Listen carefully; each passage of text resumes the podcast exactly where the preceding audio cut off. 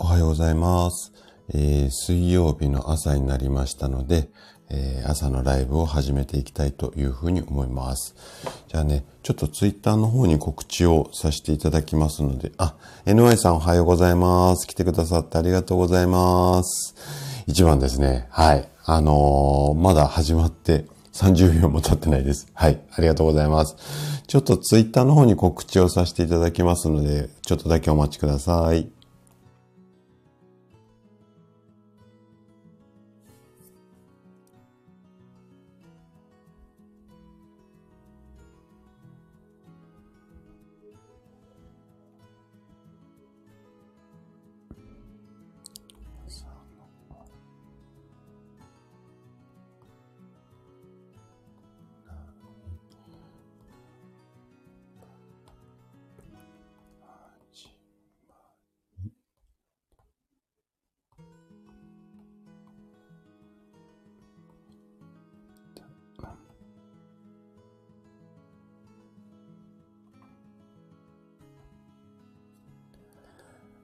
すいません。お待たせしました。はい、あのー出勤の支度ですね。はい、ありがとうございます。あ、トッツーさんもおはようございます。来てくださってありがとうございます。調子、どうですか？だいぶ、こう、元に戻ったっていうか、もう大丈夫ですかね？はい、あのーね、体やっぱり資本なので、はい、あのーできるだけ、こう、元気で過ごしていただけると嬉しいかなというふうに思います。はい。えー、っと、うん。あ、体調戻った。よかったですね。あの、本当にね、体って調子悪いとすべてこう歯車が崩れてしまうと思うので、ぜひね、このいい状態をこれからキープできるように、はい。あの、トツさんのね、こういろんなうん、体調管理のヒントになるようにね、話も、いろあの、これからもね、させていただければな、なんていうふうに思っています。でね、今日はね、動脈硬化について、あれこれ話をしていこうかなと思うんですが、あー NI さんはね、まだ若いから全然大丈夫だと思うんですが、大体そうですね、早い方で40代、あと50代、60代ぐらいになってくると、まあまあね、ちょっとひ引っかかるっていうか、気になるような方が多くなってくる動脈硬化についてね、今日はあれこれお話をしていこうかなというふうに思います。で、実は、まあ、動脈硬化という、まあ、動脈っていう血管の、うん、いろんな、まあ、病気っていうか症状なので、結構ね、寒い時にこの病気が見つかる方っていうのも非常に多いので、ちょっとね、このタイミングで、えっ、と、こんな話題どうかなと思ってお話をさせていただきます。で、今日ね、テーマに入る前に、ちょっと一個だけ質問、あ、質問じゃない、えっ、と、お知らせをさせてください。え昨日の配信で、えっ、と、スマホ肘の、あの、直し方っていうことで、結構ね、40分ぐらいの、あの、長尺になったんですが、あれこれ、あの、お話をさせていただきました。で、スタイフやってる方はもうスマホが手放せないっていう方が多いと思うので、まあ、そういう方向けに、あの、全体的に、こう、あれこれとお話をさせていただいたので、ぜひね、あの、皆さんからも聞いて、こう、よかったっていろいろご感想いただいてますので、まあ、ちょっと長尺になるので、まあ、小分けとか、あとは、私こんなぐらいのリズムで話をしているので、まあ1.25とか1.5倍ぐらいで聞いていただけるといいかなというふうに思います。はい。えー、っと、あ、職人さんおはようございます。来てくださってありがとうございます。嬉し涙で左右やっぱりってどんだけ出てんやんって感じですけど。はい、あのーすぐね、パパパってこう、配信聞いてすぐ、なんか話まとめたいかなと思ったんですけども、ちょうどね、週末がちょっと入っちゃったので、週末がね、いろいろこう患者さんのご予約とかも、まあまあ、あの、おかげさまで、週末ちょっと忙しくさせていただいているので、なかなかね、ちょっと時間取れず、うん、あの、配信聞いて、そういう、こう、まとめた、こう、お話ししようと思ってからちょっと時間経っちゃったんですが、はい、あのー、参考にしていただければ。で、えっと、あの中でもね、お話をさせていただいたんですが、こう、痛みを完全にとっても発生しない状態っていう風なことを、体を目指そうと思うと、かなりちょっと大変にはなっちゃうので、なので、まあ、うん、肘、多少こう気になっても、まあ、スタイフをこう、いつでも楽しめる。あとは、ちょっと痛みが出たとしても、あん中でも紹介しましたけども、セルフケア、うん、ツボとかストレッチとか、あとはお食事、いろいろお話をさせていただきましたが、あんなセルフケアで、まあ、痛くても、ちょっとなんかすればすぐ戻る状態。うん、こういう、こう、すぐ戻る状態の、まあ、肘っていうか体でいることの、まあ、安心感っていうのかな。その上、そういう感じで過ごしていただけるっていうのが、とっても大切かなというふうに思います。で、やっぱりね、こう皆さん、私の院に来る方もそうなんですけども、痛み、うん、だけではなくて、まあ、痺れとか、まあ、こりもそうなんですけども、絶対痛くならない体とか、絶対痺れない状態だとか、こう絶対凝らない。ここを目指そうとする方って非常に多いんですよ。ただ、絶対に凝らないとかも、あの、現実的には、まあ、100%はちょっと言い過ぎかもしれないけども、ありえないです。で、私自身もね、首や肩凝りますから。はい。あの、生体の先生10年以上やってますけども、肩こり、首こりありますし、腰も痛くなります。腰痛もあります。なので、うんと、絶対に凝らないとか、絶対に腰痛にならない、絶対に肩こりにならないっていうよりも、ちょっと肩こりになったけども、すぐ、あの、ほぐせば、お風呂入れば元に戻るっていう状態をいかにキープしていくか。こういうところに少しだけね、視点ずらしてあげると、多分、心の余裕もできて楽になると思うので、ぜひね、スマホ肘もそんな感じで、あの、聞いていただけるといいかなというふうに思います。はい。あ、西さんもおはようございます。いえいえ、こちらこそいつも聞いていただいてありがとうございます。今日はね、えっ、ー、と、動脈硬化について、あれこれ話をしていきたいなというふうに思いますので、ぜひね、あのー、最後まで楽しんで聞いていただけると嬉しいです。あ、師匠もおはようございます。来てくださってありがとうございます。今日はね、師匠も私もちょっと年代的にそろそろ気になる動脈硬化についてね、あれこれ話をしていきたいなというふうに思っています。で、今日もね、最後にちょっとおまけコーナー、あのー、考えてますので、まあね、こう、全然潜りながら、平日の朝なのでね、全然潜りながらで構わないので、まあ、最後まで耳傾けていただけると嬉しいです。じゃあね、早速、これから本題に入っていきましょう。で、今日はちょっと話の流れとして、そもそも動脈硬化ってなん、どんなものっていう話だとか、その後に動脈硬化はなんでなっちゃうの？まあ、理由とか原因、あ、理由ですよね。で、今度は、その動脈硬化が原因となって、いろんなね、病気に、しかも命に関わるような病気になる場合もあるので、こういう病気ちょっと怖いですよねっていうお話をさせていただいて、で、その後にですね、動脈硬化かどうか、多分話聞くと、ここまで聞くとね、気になってくる方も多いと思うので、簡単にチェックできるようなチェック方法っていうのもあるので、そのあたりをお話しさせていただきます。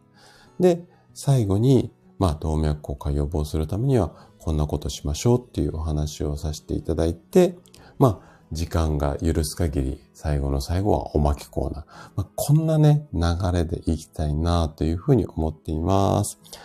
はい。あ、西さんもおはようございます。来てくださってありがとうございます。今日はね、動脈硬化についてあれこれ話していこうかなというふうに思います。西さん、動脈硬化とか、なんか心配とかなさそうですかね？大丈夫そうですかね？あの、もしね、あの、ご自身だけではなくて、周りの方で気になるようなこ、うん、動脈硬化気にされてるような方いらっしゃったら、ちょっとね、つまみ食いでもなんかこう教えてあげられるような、そんなね、今日話ができればいいかなというふうに思っていますので、ぜひ最後まで楽しんで聞いていただけると嬉しいです。じゃあね、ぼちぼちスタートしましょうか。じゃあね、今日は動脈硬化ってどんな病気っていうか、どんなことっていうところから話をしていきます。で、動脈硬化ってなんかね、難しいこう説明もあるんですけども、一言で簡単に言ってしまうと、血管が老化してますよっていうようなことになります。要は血管の老化、これが動脈硬化。うん、ちょっと細かい意味まで含めると微妙なこう表現方法違うと思うんですが、まあ、血管の老化って思ってもらって OK です。なので、年齢を重ねた頃に襲ってくる。まあ、こんな感じのイメージで OK かなというふうに思います。はい。で、そうなんですよ、師匠。血管の老化なんですよ。で、一般的には先ほども言った通り、早い方だと40代ぐらい。これね、生活習慣が乱れてる方多いんですが、で、大体50代、私今53なんですけども、50代ぐらいからぼちぼち危ないよっていうような方が出てきて、60代ぐらいになってくると、もう動脈硬化になってしまって、それが原因で、あんな病気、こんな病気。後でね、どんな病気かお話ししますけども、そのあたりが発症する。こんな感じのところが、こう、一般的な、こう、発症のイメージなんですよね。で、まあ、血管の老化ってお話ししましたけども、もうちょっとね、踏み込んで、えっ、ー、と、説明をすると、要は、まあ、老化ってあんまりこの言葉私好きじゃないんですが、あえてわかりやすいと思うので、老化って言葉今日使って説明しますけども、この血管が老化することによって、血管がね、硬く、脆くなってしまうことが動脈硬化なんですよ。で、若い頃っていうのは、こう血管ってゴムのチューブみたいな感じで、バーってお水っていうか、あの、血管、えっと、血液が流れると、ビヨーンってこう広がる、ゴムみたいに広がるんですよ。で、この伸び縮み、要はしなやかな状態になってくるんですが、ただ、年齢重ねると、どうしてもね、この伸び縮みがなくなってしまって、硬いゴムのような感じになってしまって。で、こう、ドバーって流れた時に、こう血管が広がらないので、それで、こう、圧力が高く、中の内圧が高くなって、それで年齢重ねると血圧高くなる。まあ、こんなような仕組みなんですよね。で、動脈硬化が進行するのは何も年齢を重ねたからだけではないんですよ。先ほど老化っていうお話をしましたけれども、あの、年重ねるだけではなくって、例えば血圧が高かったりだとか、あとは糖尿病の、まあ、毛があるっていうか、病気そのものもそうなんですけども、糖尿病だったりだとか。あとね、これが結構、うん、あるんですが、タバコ吸ってる方。うん。こういったような理由で、要は、血液の中で多くなりすぎた LDL コレステロールって言われる、いわゆる、あの、悪玉コレステロールってやつです。うん。これが増えることで動脈硬化になりやすいですよっていうふうに言われています。なので、動脈硬化は年齢とともに血管が硬くなって脆くなって、これでなっちゃうっていうパターンと、あとは生活習慣があんまり良くなくって、悪玉コレステロールが溜まってしまうことによって、血管が脆くなっちゃうよ。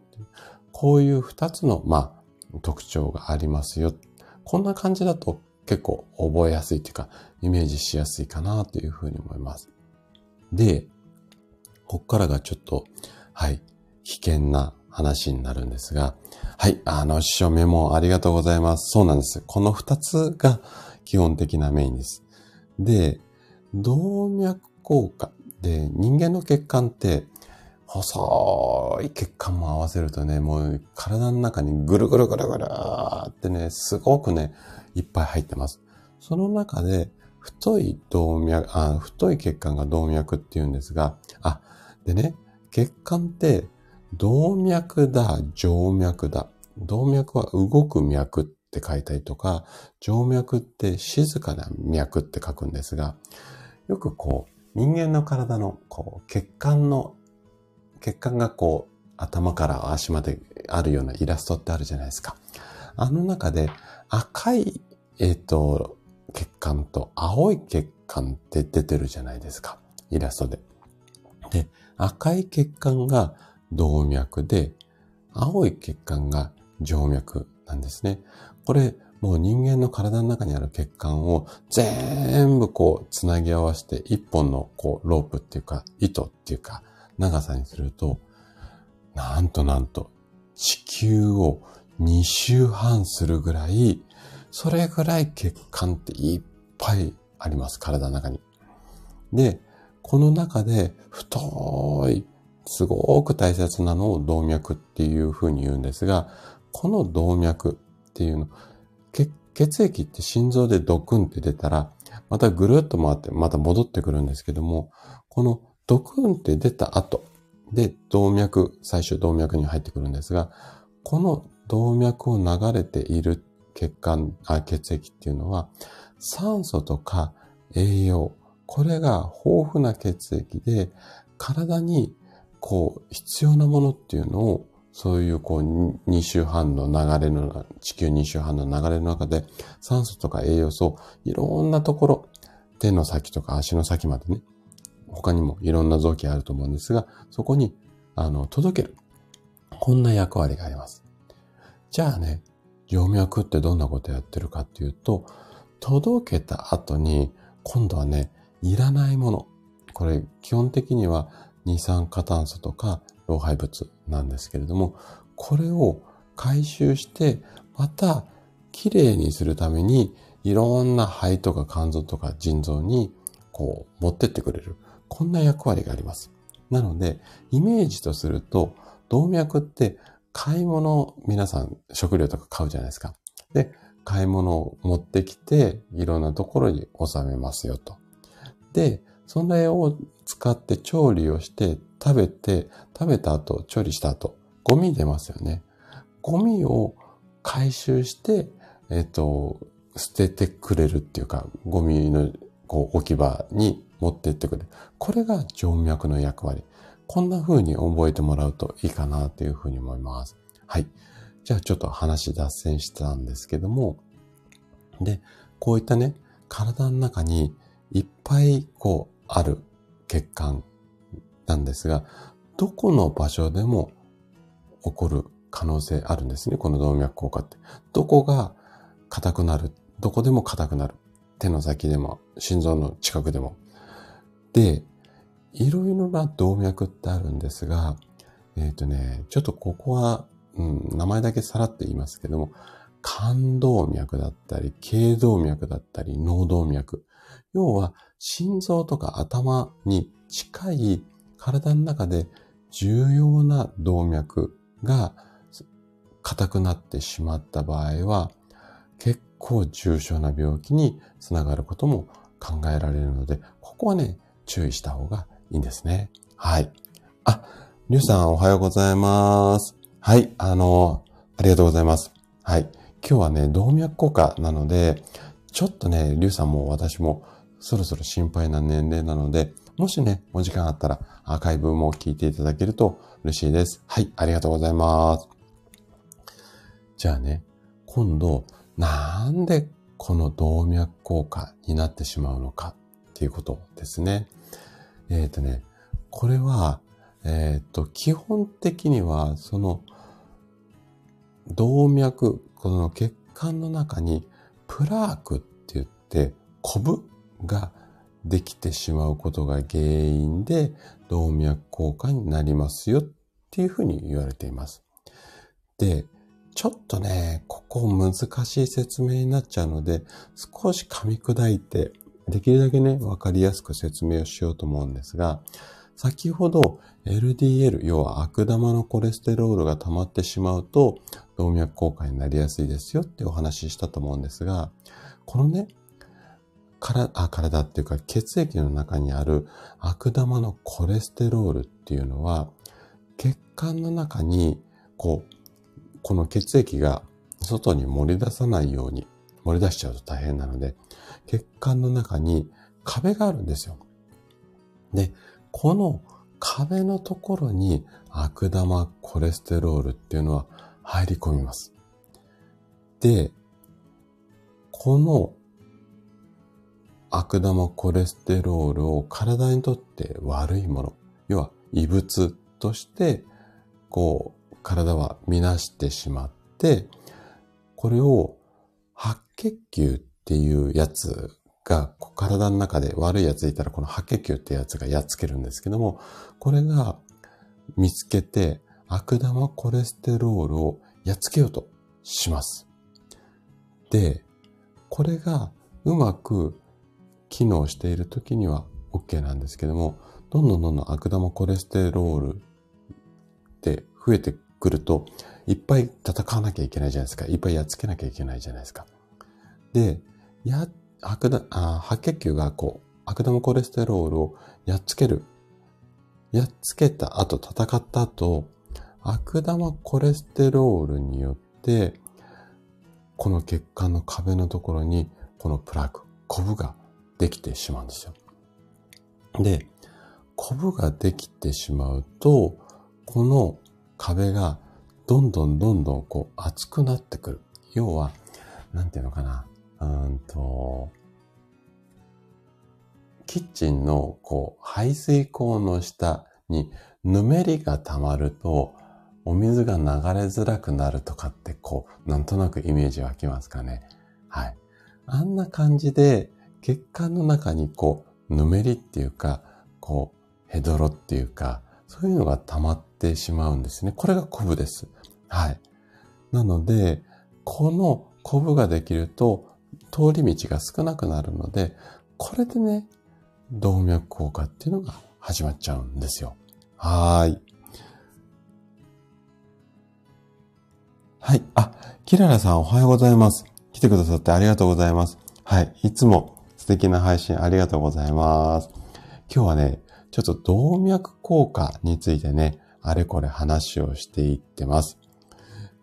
で、今ね、動脈硬化はなんで起こってしまうのかっていうところまで途中まで話をさせていただいてますので、はい。ぜひね、楽しんで聞いていただけると嬉しいです。はい。で、基本的には、このコブができることが一番動脈硬化の原因になります。で、このコブ以外にも他の原因っていうのもあって、これがね、生活習慣のところになるんですけれども、基本的には先ほどお話しした肥満、あとは高血圧、あとタバコ、このあたりが原因になります。で、ちょっとね、あのー、この原因については、いろいろ、あのー、知っておいてもらいたいことが多いので、ちょっとね、ここ、もう少しで肥満だとか高血圧とかタバコについて、えっ、ー、と、原因ね、こっちの方が若い方も関係あります。あと年齢重ねてもこのあたりが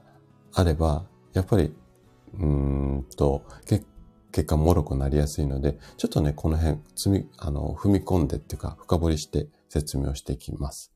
で、まずね、肥満です。肥満太ってしまうと、悪玉コレステロールっていうのが多くなってしまいます。これなんでかっていうと、いわゆるこう、太ってしまうことによって、内臓脂肪、これがね、増えてしまうんですよ。で、内臓脂肪が増えると、血液の中の悪玉コレステロールだったりだとか、あとは中性脂肪ってやつですね。これも増えてしまいます。で、悪玉が増えてしまうから、今度は反対の善玉が減って、善玉コレステロールが減ってしまいますね。で、この善玉が減って、悪玉コレステロールが増えると、体の中ではあんまり良くないので、これ、白血球ってやつが、こう、活動して、このバランスを整えようとしてくれます。はい。で、これだけじゃなくって、中性脂肪、ここが増えてしまうと、もうね、これ超悪玉コレステロールっていうのがあるんですけども、悪玉の中にも悪い親分みたいなのがいるんですが、これが増えてしまいます。なので、動脈硬化を心配しなきゃいけないですよっていうことですね。まずこれが肥満によって悪玉コレステロールが増えてしまいますよっていうことです。あとね、この高血圧です。で、高血圧っていうのは、いつも血管に負担がかかった状態なんですよね。血圧高いから。で、この負担がかかっ、常にかかった状態になってしまうことによって、血管っていうのは傷ついて、先ほどお話しした通り、悪玉コレステロールっていうのが血管の壁に入りやすい状態ができてしまう。これが高血圧によって脳脈硬化になりやすいよっていうことですね。あとは、タバコですね。タバコはね、血管をキュッてこう縮めちゃうんですよ。ニコチンが。で、このキュッて縮まって、血管の細胞にダメージを与えてしまって、で、今度キュッて縮こまったまんまになってしまうので、そこを一生懸命血液流れようとするので、血圧が高くなる。で、高血圧になってしまう。ということですね。で、高血圧になると、先ほどお話した通り、悪玉コレステロールっていうのが血管の壁に入りやすくなって、いけませんよっていうことですよね。で、これタバコはね、活性酸素っていうやつも増やしてしまうんですよね。だから、悪玉コレステロールがいっぱいになってしまってっていうところになります。はい。あと、もともとね、生まれつき、もしくは体質的にコレステロールの値が高い人っていうのも実際いるんですよ。で、生活習慣はちゃんとしている。老化もしていない。ただ、遺伝的にコレステロールが高いっていう人もいます。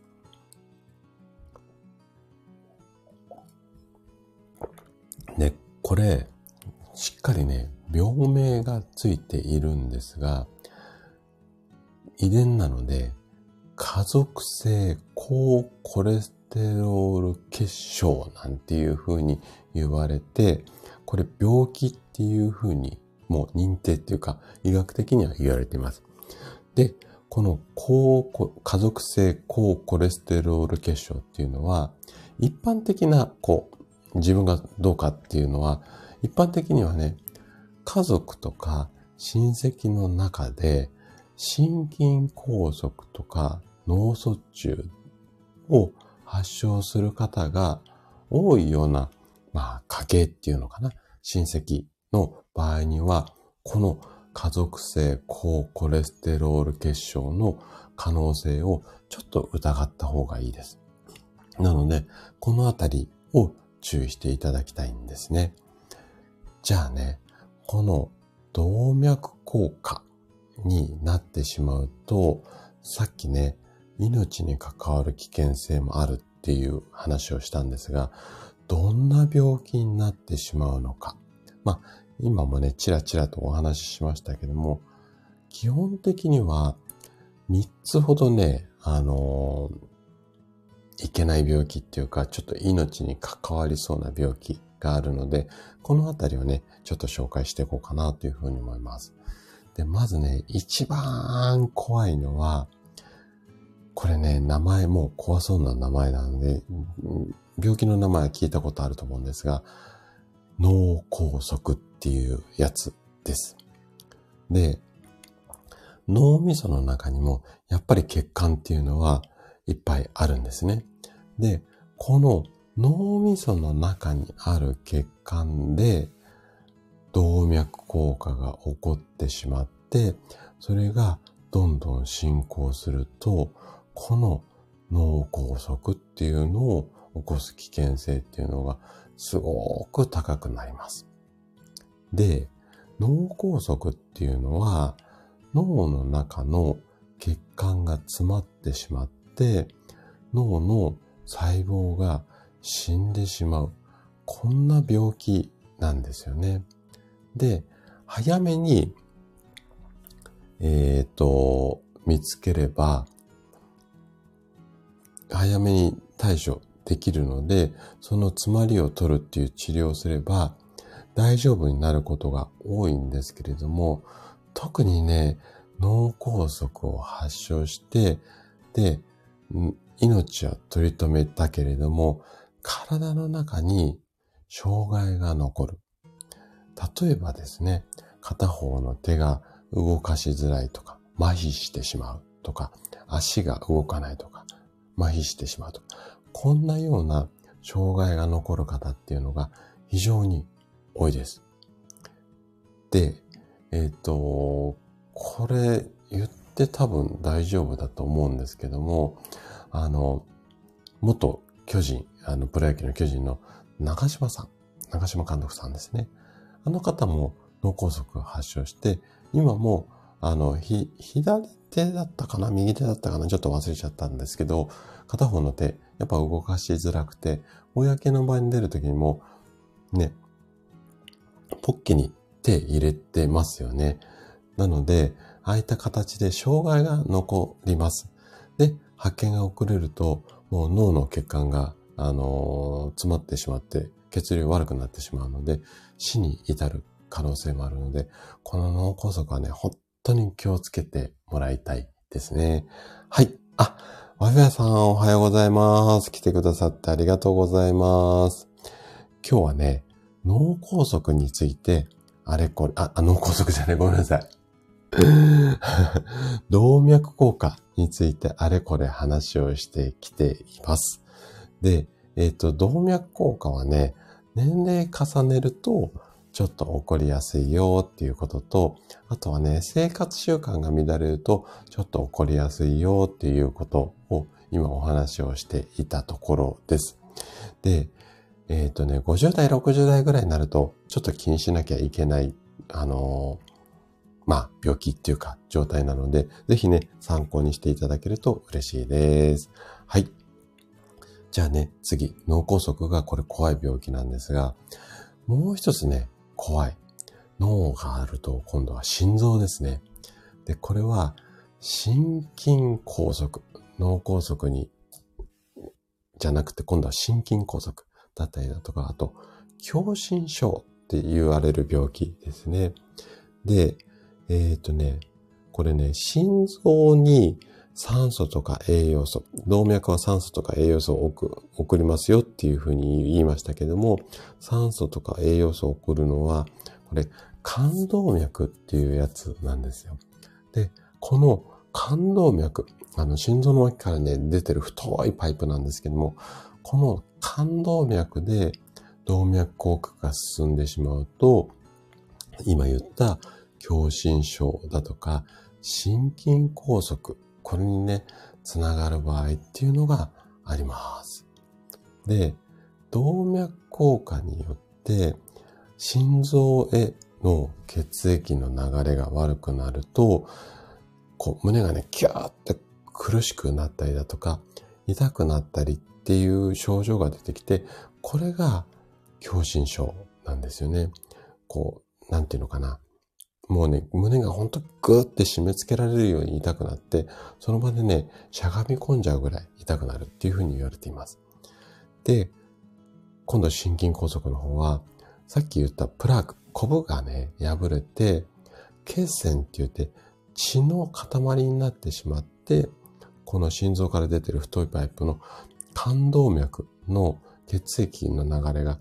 完全に止まってしまうと、心臓の筋肉が死んでしまう。これが心筋梗塞です。はい。で、心筋梗塞、心臓の筋肉が止まってしまうので、まあね、どれだけ大変なことかっていうのはわかると思うので、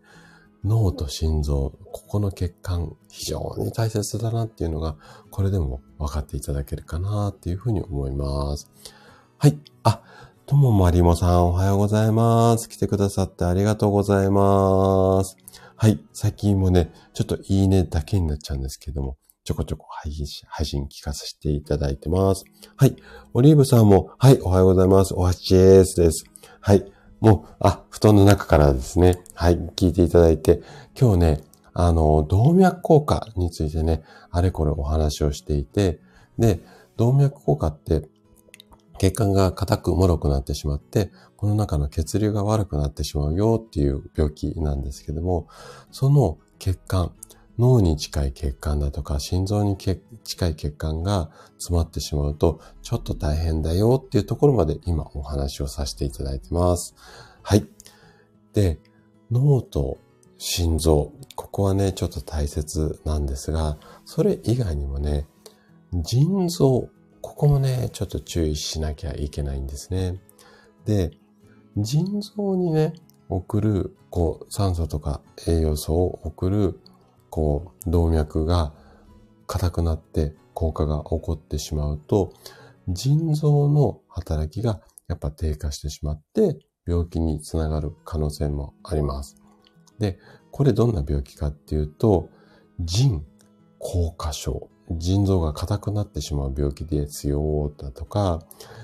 萎縮腎。まあ、これも縮んでしまう腎、萎縮腎ですよね。あとは、尿毒症。これがね、ちょっと厄介なんですけども、要は腎臓の機能が低下してしまうと、体の中の悪いものを腎臓ってろ過する、こう、綺麗なものに変えるっていう、そんな作用があるので、まあそこでおしっこ作られたりするんですけども、こういった、うん、ものができなくなってしまうので、体の中に悪いものがね、溜まってしまいがちになるので、このあたりをね、気をつけなきゃいけないです。はい。で、こんなにね、怖い怖い動脈硬化なんですけれども、うーん、じゃあね、私、動脈硬化かどうかっていうのを、ちょっと多分ここまで聞いていただいた方は気になると思うんですよ。で、これ、まあ、簡単にでもないんですが、ちょっとね、チェックできる方法っていうのがあります。で、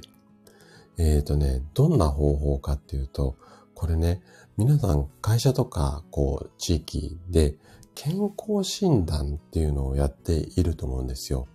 で、この健康診断の中で血液検査っていうのをやっていると思うので、この血液検査の数字を見て、これでチェックができます。うん。でもしね、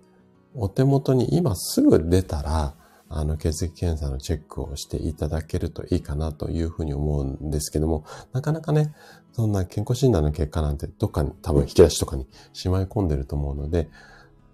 後で確認していただければいいかなというふうに思うんですが、基本的にはね、この血液検査の中で、脂質異常であったりだとか、あとは血圧が高い、高血圧だとか、あとは血糖値が高い、高血糖あたりの、あの、項目をチェックして、複数の数字に異常が見られる場合には、動脈硬化のちょっと疑いありですよっていう感じになります。じゃあね、この脂質異常だったり、まあ、高血圧はなんとなくわかると思うんですが、高血糖、これがどのあたりでわかるのかっていうのを、ちょっとね、具体的に、えっ、ー、と、説明をしていきます。で、これ、なんていう項目を見ればいいかっていうと、要は、先ほどから出ている、善玉と悪玉。このあたりの数字を確認するのと、あとは中性脂肪ですね。この辺を見ていただければ OK です。で、もしね、血液検査のデータがお手元にあればね、一緒に見ていただきたいんですが、まず、悪玉、悪玉コレステロール。これ、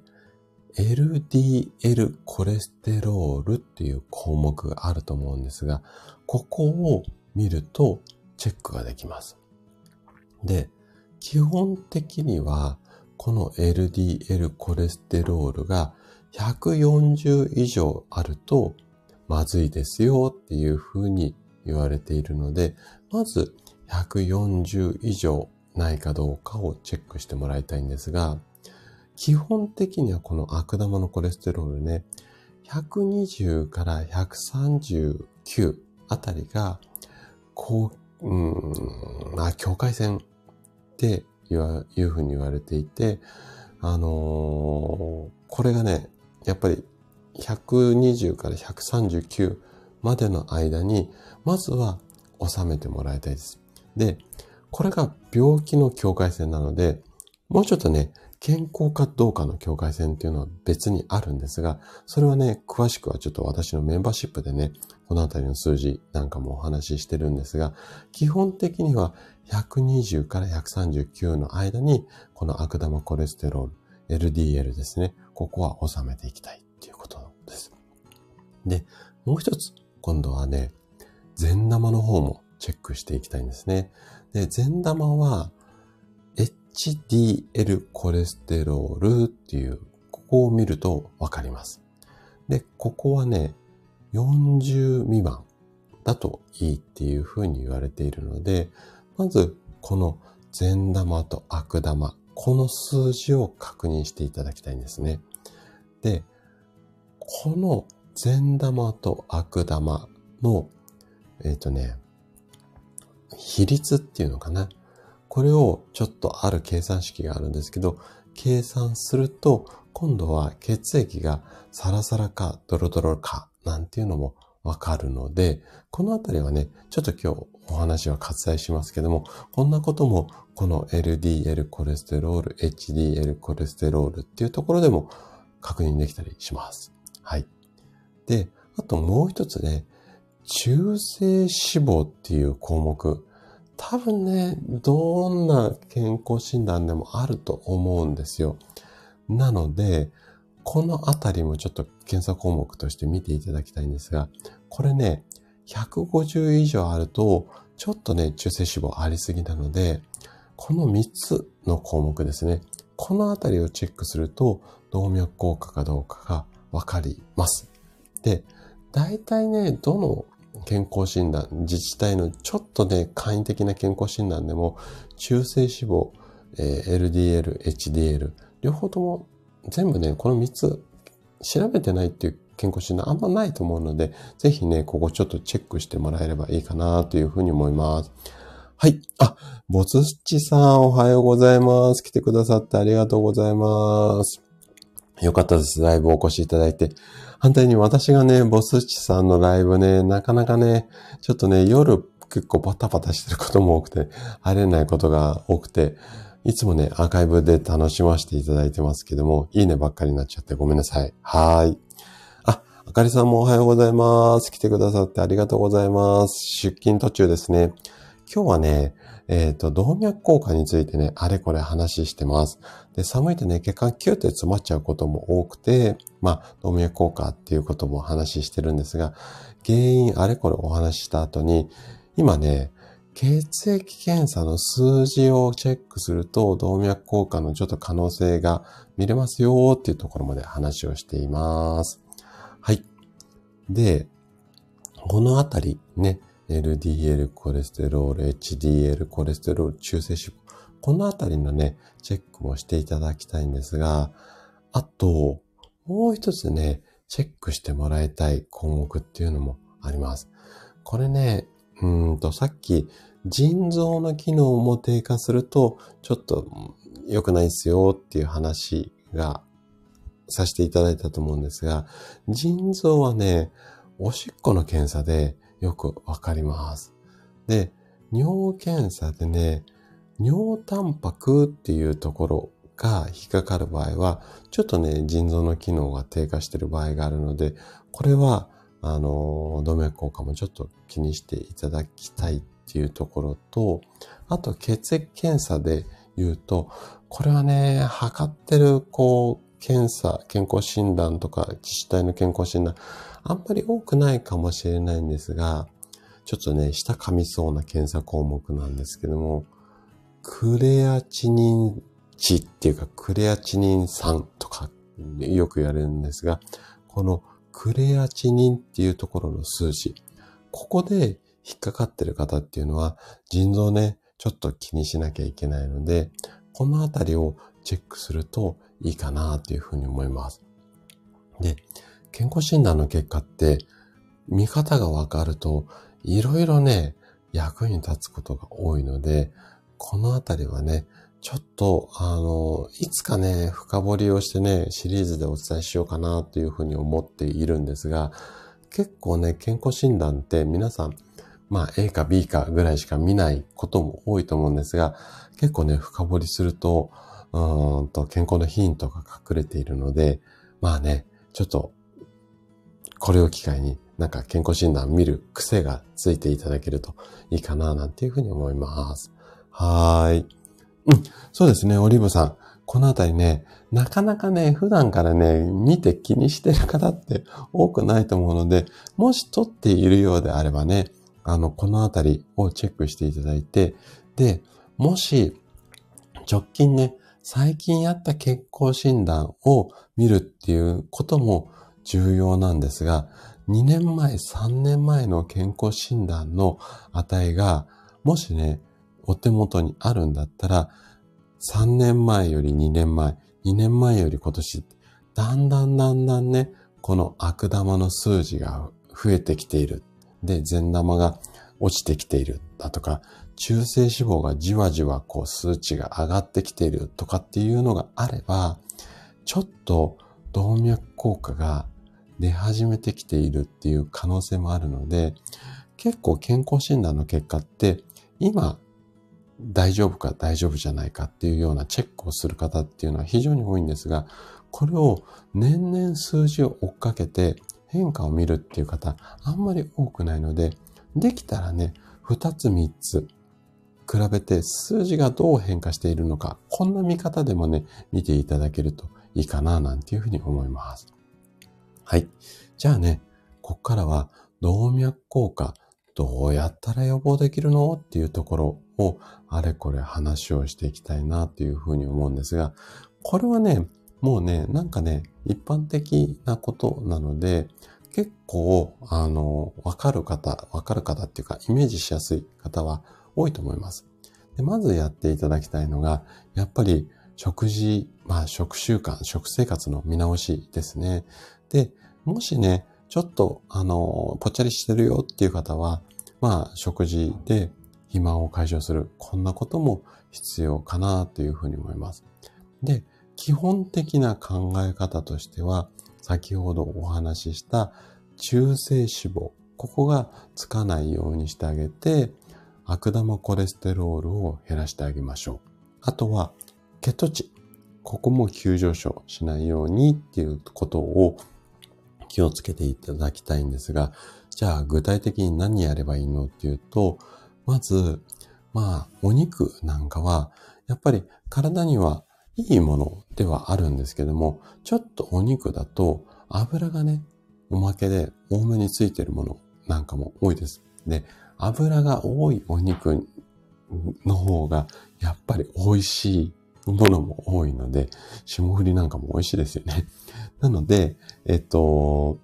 ちょっとお肉は控えめにしていただいて、あとはここですね。インスタント食品とか揚げ物。ここはね、ちょっとやっぱりもう我慢ぐらいしてもらっても OK です。あとは甘いもの。お砂糖もね、ちょっとやっぱり良くないので、甘いもの食べ過ぎないとか、うーんと、血圧高いところをちょっと、うん、何度かしたいので、味付けをね、薄めにしたりだとか、お酒の飲みすぎ気をつけたりだとか、まあ、野菜いっぱい多めに取りましょう。まあまあまあ、一般的に健康的な食事って言われるようなことをやっていただけるといいかなというふうに思います。で、食事見直すだけではなくて、今度は運動ですね。で、この運動に関しては、基本的には、有酸素運動、しかも、ゆっくり長めに続けられるような運動をするように心がけてください。なんでかっていうと、動脈硬化っていうのは血、管がね、硬くなってしまう病気なので、あとは流れが悪くなっている、コブができてね、流れが悪くなっている病気なので、いきなりね、激しい運動を行うと、心臓バクバクすると、血液が一気にバーって流れるんですよ。で、ビヨンビヨン伸びない血管に対して一気に血液をバーって流したりだとか、細くなって流れが悪くなっているところに一気に血液が流れてしまうと、ちょっとね、体に負担かけすぎの場合が多いので、で、すぐね、息上がっちゃうようになります。ちょっと動いただけでゼハゼハってなっちゃうと思うので、できるだけね、もう本当に、なんていうのかな、お散歩程度でいいので、そういった運動をコツコツ続ける。こんなことが大切になります。で、次の対策。これはちょっと大変な方もいらっしゃるかもしれないんですが、もしね、タバコ吸ってる方は できたらやめてください。はい。で、もしやめれない、どうしてもやめれないっていうようであれば、もうね、限りなく、限りなく本数を少なめにしたりだとか、一本最後まで根元のところまで吸わないで、一口二口で少し長めのところでやめていただいたりだとか、まあ、吸う量っていうんですかね。そこを減らすように、こんな工夫もちょっと大切かなと思うので、タバコはね、できたらやめていただきたいですね。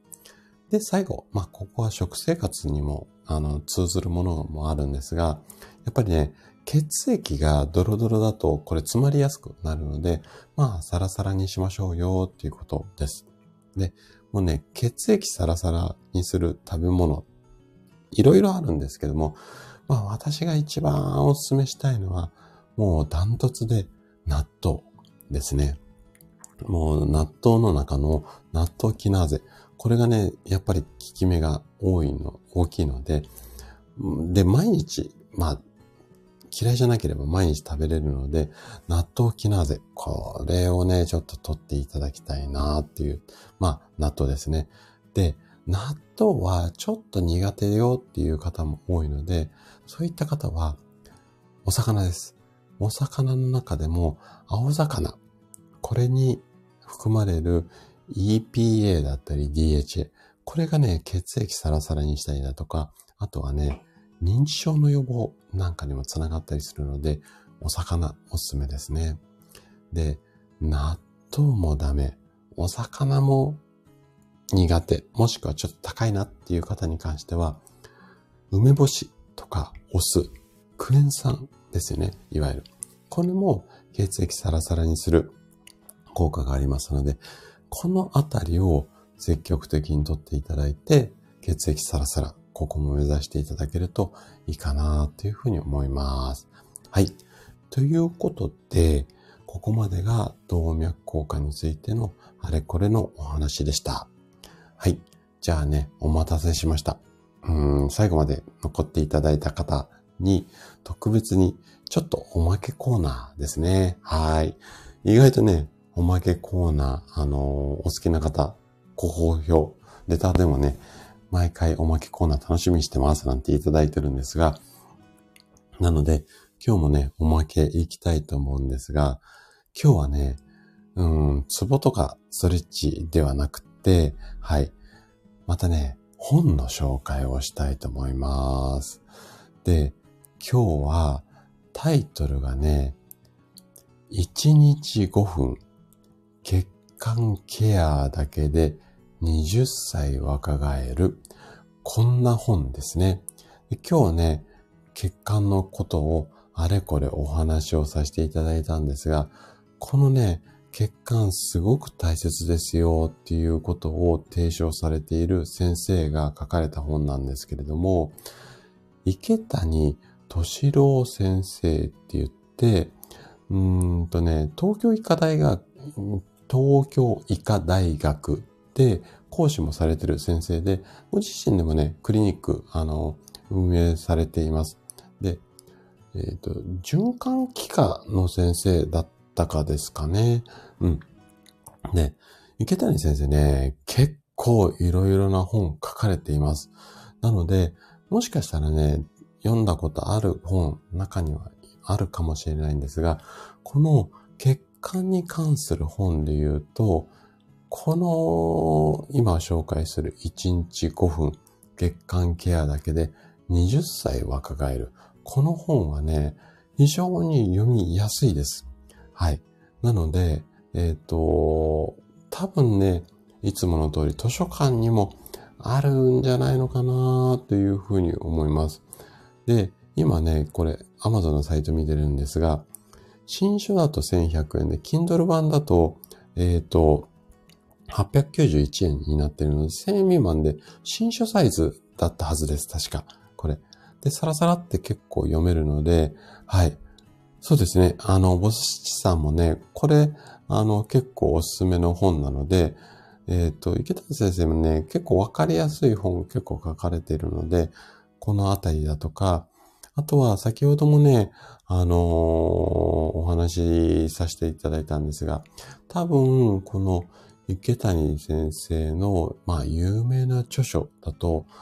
えっ、ー、とね、内臓脂肪を落とす最強メソッドっていうような本あるんですよ。これ、確か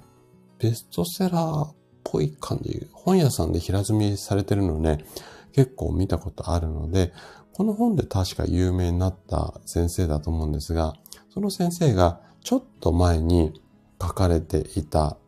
書かれていた、えっ、ー、とね、これ何年だ？うん、2019年に書かれた本ですね。で、これがね、血管に関しては結構、あのー、わかりやすいですし、あとね、具体的なね、あの、いろいろあれこれ書いてあります。今ね、ちょっとね、目次のところを、えー、っと、そうですね、血管力のセルフチェックとかが自分でできるような表があったりだとか、あとは、えー、っとですね、うんと、そうですね。第一章が怖い突然死は血管ケアで防げるとか、あと第二章がピンネンコロリを防ぐ鍵も血管にあり。これ、ピンネンコロリって、えっ、ー、と、寝ることも大切ですよっていうことですね。で、第三章が、あの病気も血管ケアで防げる、改善できるっていうところで、先ほどのあの、心筋梗塞とか狭心症のことだったりだとか、あと、頭痛とか手の痺れ、えー、尿漏れなんかもね、血管ケアで防げるっていう風に書いてありますね。で、第4章。ここがね、結構わかりやすかったなーっていう風に思う、うん、そうですね、思い出してきました。はい。で、食事でできる最新血管ケアで、うん、そうですね。うん、いろいろこんなんの飲みましょう、食べましょうとか、ちょっとケアしましょうよとか、油とかも、うん、魚の油もいいですねとかっていうのも書いてありますね。はい。あ、ボブさんもおはようございます。ありがとうございます。ボブさんの配信もね、はい、あの、いつも私も参考にさせていただいてます。ありがとうございます。今日は、動脈硬化についてね、あれこれお話をさせていただいて、もうね、あの、最後のところ、全部お話終わって、今おまけコーナーなんですが、えっ、ー、と、今ね、本の紹介をしています。池谷先生が書かれた本を今紹介していました。で、最後、第5章。ここ、ここがミソだなと思っていて、1日5分でできる。1日5分で OK。瞬時に若返るエクササイズ。うん、こんなのが乗っかってますね。で、ここがね、読んでいただきたいんですが、1日5分からのながら運動で OK。ここね、あの、楽しいです。で、えっ、ー、とね、この中、最後の方にね、ゾンビ体操っていうのを書いてあるんですが、はい。